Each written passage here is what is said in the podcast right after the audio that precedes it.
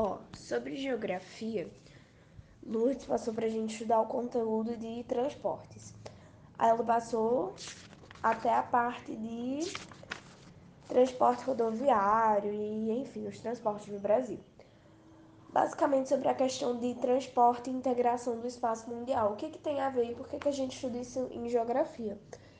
Basicamente, a gente sabe que a geografia ela trata muito da integração do mundo inteiro. Tudo isso que está relacionado com o quê? Com a globalização. Então, o mundo inteiro interligado. A partir da evolução do mundo e tudo isso muito a partir da segunda parte da Revolução Industrial, que seria a segunda Revolução Industrial, como os geógrafos gostam de tratar, lá para o século XIX, houve o quê? Houve o surgimento da máquina a vapor, as grandes empresas, é, e tudo isso tem a ver com essa integração do espaço, porque aí entra a questão do capitalismo, é, a questão da locomoção, de que se tornou muito mais fácil de você se locomover de um lugar para outro. Então, querendo ou não, o mundo inteiro está em constante harmonia e com o surgimento dos modais de transporte, que são os modos que você pode se locomover, e dos modos também que você pode locomover a mercadoria, é, o mundo todo ficou muito mais interligado e essa ligação entre todos se tornou uma coisa muito mais fácil. Então, basicamente, a gente começa a compreender que essa questão dos tra transportes, ela nada mais é do que um fruto da globalização e também um fruto do capitalismo. Porque como que eu vou ter minhas empresas do outro lado do país? Como que eu vou poder enviar é, minhas mercadorias para uma pessoa que está do outro lado do mundo se não tem como fazer isso? Então a gente sabe que antigamente, por exemplo, na época da colonização, quando os portugueses vieram para o Brasil, até mesmo na época que a família real veio para o Brasil, que foi o que a gente estudou em história, é, da questão de quando João VI veio para cá, eles vieram de navio, então foi uma coisa muito lenta. E aí, com a evolução, com o avanço da tecnologia e também com o avanço do capitalismo, e a partir da Revolução Industrial, as pessoas criaram novas técnicas de se locomover novos tipos de locomoção.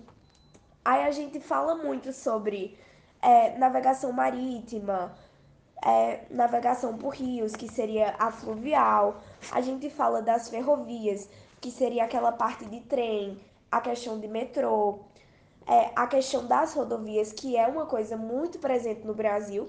Então, existem muitas estradas, muitas rodovias no país e também a questão das aerovias, que seriam essas vias aéreas, essas locomoções pelo ar, que é a questão dos aviões, né? Da questão de aeroporto e tudo mais. Pronto, ó, só para eu falar para vocês, basicamente existem diversos modos de você transportar, não só pessoas, mas de transportar mercadorias. Tudo isso entra na questão do, do capitalismo. Então a gente começa falando de quê? Vamos começar falando de hidrovia, porque hidrovia é uma coisa muito, muito antiga na época que o Brasil era colônia. Ele foi colonizado pelas pessoas que vieram para cá pelos mares. Enfim, houve a navegação marítima pelos barcos, que seria um exemplo de hidrovia. Aí, por exemplo, na região norte do nosso país, existem muitos, muitos rios.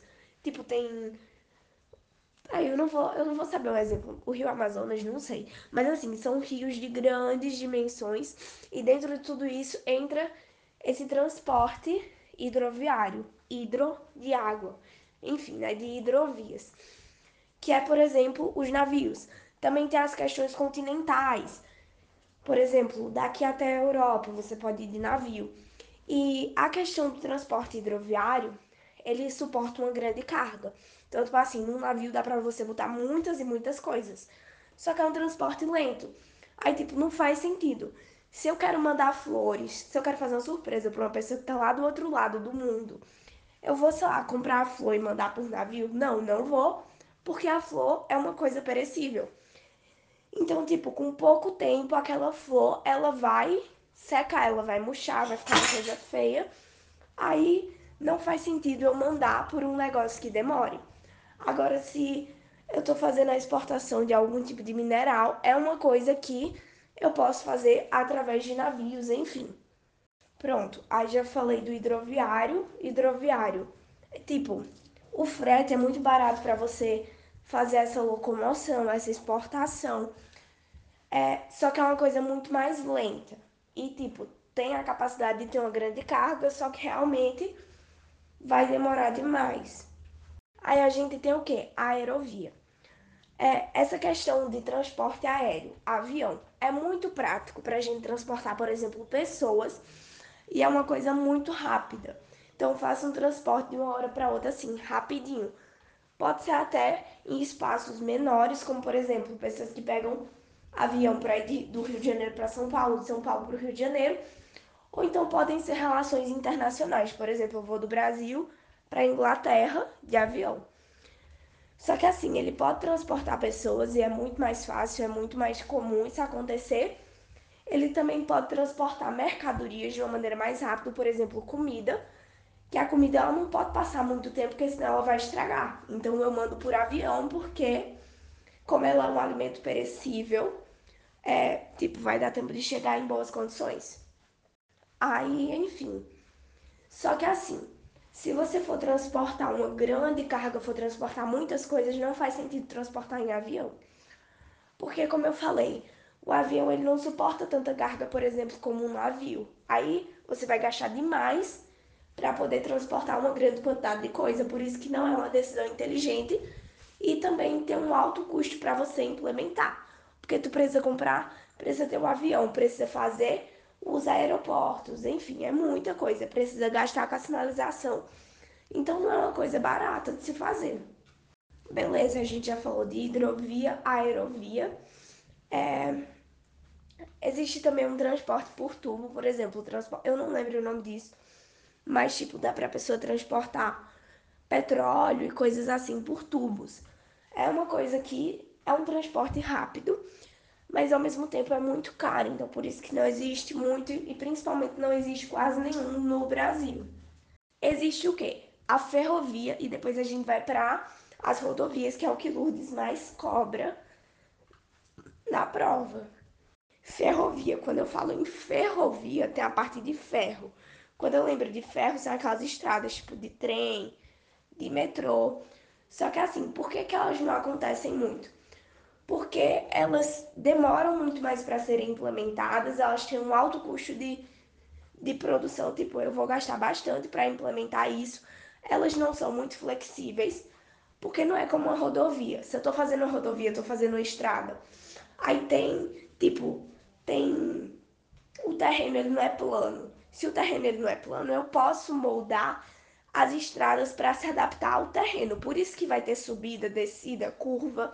Se eu tô com um trem, se eu tô botando um trem lá, não tem como eu fazer isso. Então eu não tenho toda essa mobilidade, eu não tenho toda essa facilidade de fazer toda essa movimentação para ir do ponto de partida até o ponto de chegada, que é onde eu quero, tipo, para onde eu quero ir, com uma, de uma maneira fácil. Então eu vou gastar demais para implementar isso. Sim. Aí a gente tá falando sobre a questão de ferrovia. Ferrovias são aquelas vias, né, que são por aquelas estruturas de ferro. Então, trem, metrô, enfim, tudo isso se encaixa. Elas têm um alto custo de implementação, só que é uma coisa que vale a pena, porque você vai construir e dificilmente você vai ter que fazer a manutenção. Ou então a manutenção vai demorar demais para ser feita. E é uma coisa que, tipo, ele percorre distâncias maiores, então pode ser interestaduais, intermunicipais, então tipo entre estados, entre municípios, que é uma coisa que vai ser mais legal. Por exemplo, é metrô. Ele pode ser intermunicipal, como por exemplo, em São Paulo a gente vê que tem tem muitos metrôs. Lá na Europa, o pessoal vai de um canto para outro, vai de um país para outro tudo isso de metrô. E uma coisa que a gente pode analisar é que as rodovias dentro do, dentro do Brasil deveriam ser uma coisa mais presente.